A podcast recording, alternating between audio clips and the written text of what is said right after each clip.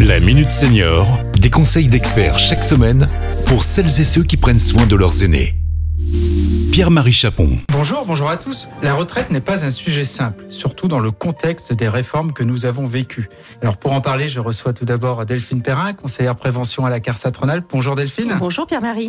Et nous recevons Leslie Machon, qui est coordinatrice relations clients et partenariat à la CARSAT Rhône-Alpes. Bonjour à vous. Bonjour.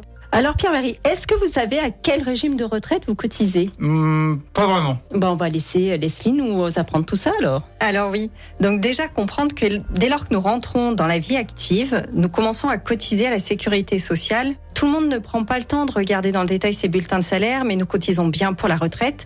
Ensuite, il existe plusieurs caisses de retraite qui vont dépendre justement de la nature de l'activité. Selon si vous êtes par exemple bah, travailleur agricole, vous allez cotiser à la MSA, la Mutualité Sociale Agricole.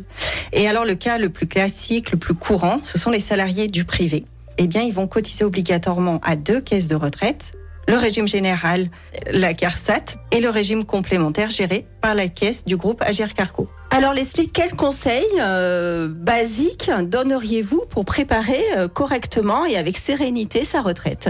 Le premier conseil, créer son espace personnel sur l'assurance-retraite.fr pour accéder justement à vos données personnelles. Il est important aussi, deuxième conseil, de consulter régulièrement son relevé de carrière tout au long de son parcours professionnel et de vérifier qu'il est complet et sinon d'en demander la mise à jour.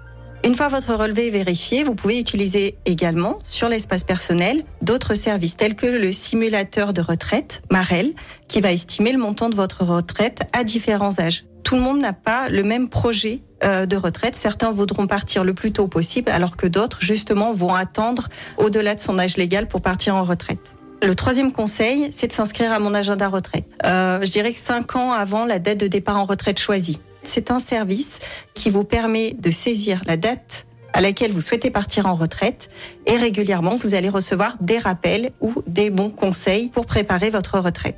Et enfin, le quatrième conseil, eh bien la retraite n'est pas automatique, elle se demande 4 à 5 mois avant la date de départ en retraite choisie. En ligne sur l'espace personnel, il n'y a qu'une seule demande à remplir qui va être envoyée à toutes les retraites de base et complémentaires. Alors pour conclure, s'il y avait un message important à transmettre à nos auditeurs? Eh bien, qu'il est primordial de vérifier tout au long de sa carrière son relevé de carrière, c'est un élément essentiel pour votre future retraite. Merci Leslie, merci Delphine. Merci Pierre-Marie, merci Leslie. Et à très bientôt pour un nouveau numéro Le Minute Senior. Cet épisode a été rendu possible grâce à la CARSAT Rhône-Alpes, caisse d'assurance retraite et de la santé au travail, expert du bien vieillir.